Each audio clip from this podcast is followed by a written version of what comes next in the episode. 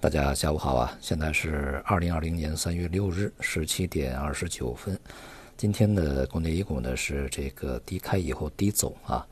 呃，全面的下跌，这个成交量呢也是大幅萎缩了两千多个亿，整体是低于一万亿，呃，也就是显示出来一个缩量下跌的状态啊。北向资金呢在今天也是净流出，本周呢也是净流出的状态。板块方面的强者恒强啊，口罩一直是这段时间最为坚挺的，因为现在全世界都缺口罩啊。在美国呀，这个一些非常重要的州啊，也已经盯上了这个红牌口罩价格的这么一些行为啊。像易贝呢，也把这个先生的口罩下架啊，它的易贝这个口罩价格已经飙升了十倍啊。所以呢，打击在非常时期啊，红台最为基本的这些呃用品的价格，这在全世界啊都是一样的。如果这种行为是合理的啊，那么为什么全世界都会围剿呢？是非常简单的一个道理啊。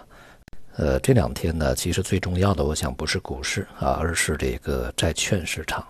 呃，在今天这个无论是美国的国债收益率啊，还是中国的国债收益率呢，都是大幅的下挫。像美债十年期啊，现在竟然已经跌到零点七七啊。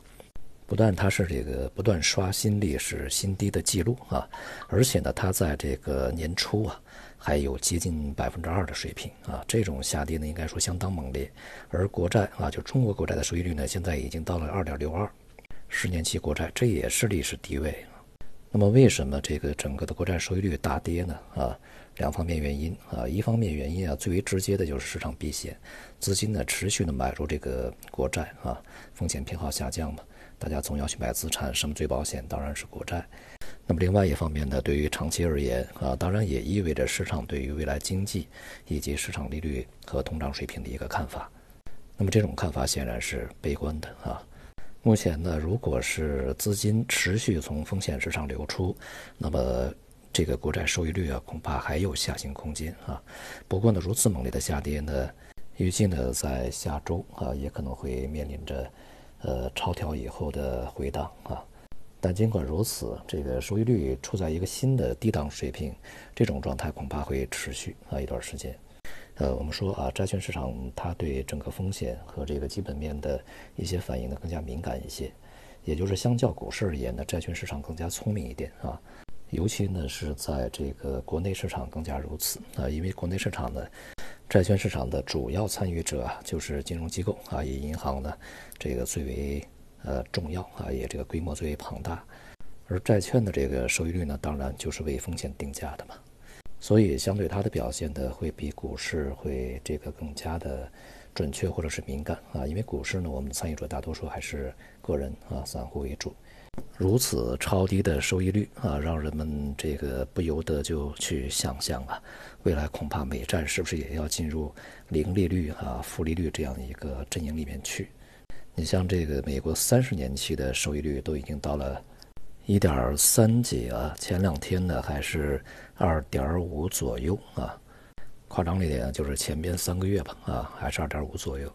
呃，这种定价显然已经不是一个非常呃常态化的市场波动啊，它意味着市场的心态发生了非常重大的这个转变。再加上现在整个的全球的股市都在下跌啊，像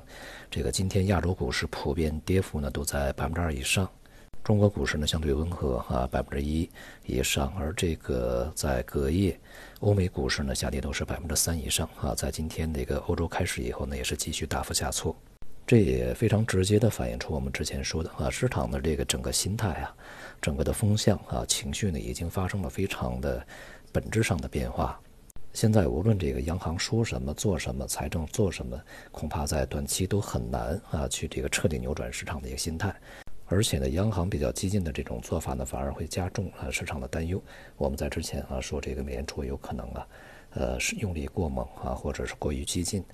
而全球央行的这个协同动作呀，恐怕很难实现啊。昨天欧洲央行这个前任的行长就是特里谢，呃，他就发文说呀，这个如果协同降息的话，恐怕会加剧市场的恐慌。那么这个观点呢，和我们不谋而合啊。其实现在的这个市场的反应也证实了这一点，不只是股市啊，那么大宗商品呢，在这两天也是这个反弹以后啊，继续的下挫，像原油价格又再次这个。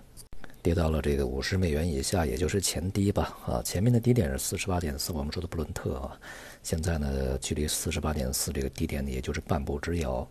欧佩克家呢，现在还在就减产进行讨论啊。这个沙特为首的欧佩克呢，是非常愿意啊，每个月再减一百五十万桶。但是这个俄罗斯是反对的。在以往的任何一次限产的过程中，其实一开始呢，俄罗斯都是反对的啊。那么这一次的反对呢，似乎比以往的更加坚决一些。如果没有俄罗斯的参与啊，恐怕这个欧佩克去行使这样的一个减产限产，它的效果也不会很明显，反而会伤及自身啊。因为这个油价呢，不可能因为欧佩克它的这个限产就能稳定住，因为现在啊，这个美国不限产，俄罗斯不限产，这样的一些产油大国啊，这个互成三角嘛啊，有两角这个不限产，你只有欧佩克去限产，油价恐怕也挺不起来啊。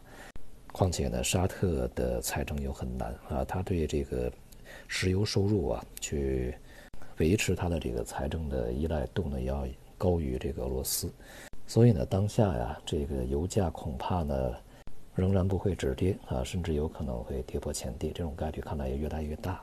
而且呢，还不排除会出现这种恐慌性的下挫。因此呢，这种状态也会带动啊，这个相关的工业大宗商品。它的价格呢继续走低啊，像今天，呃，这个能化产品啊，就是化工啊、黑色呀，都是普遍下挫的啊。有色的主要品种也是下挫。那么接下来在下周呢，这个风险市场的这么一个下挫的状态预计仍然将持续，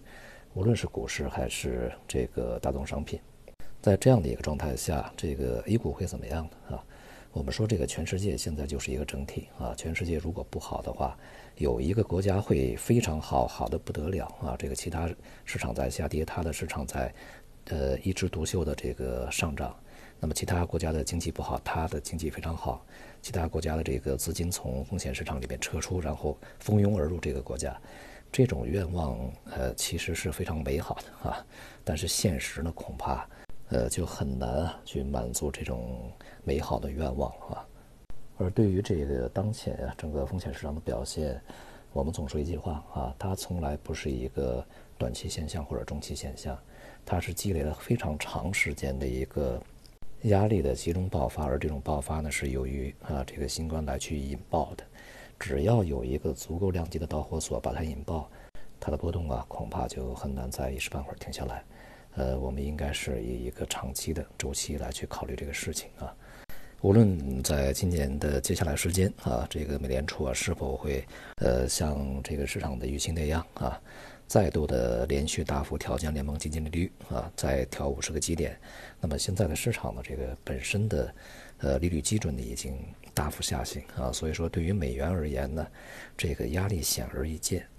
尤其是在欧洲央行啊、英国央行啊、其他央行啊，对于美国的这种激进做法，暂时啊没有任何的这个立刻跟进的这么一个迹象的状态下，美元的下跌呢，在近段时间可能会扩大它的跌幅啊，加快它的速度。所以说呢，对于像欧元呐这些货币的帮助就非常之巨大了。而且呢，加上避险作用，比如说瑞士法郎，它表现会更加好一些。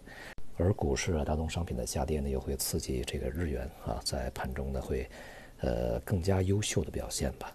总之啊，当前这个市场呢，它的剧烈波动啊，实际上都是体现一个短线的一些这个阶段性的炒作啊。呃，昨天晚间呢，我们讨论的时候也说啊，如果出现这种大幅的上涨啊，最好不要去追进啊，追进以后呢，你很可能就被追在这个高高的山岗上啊，就像昨天的市场是一样的。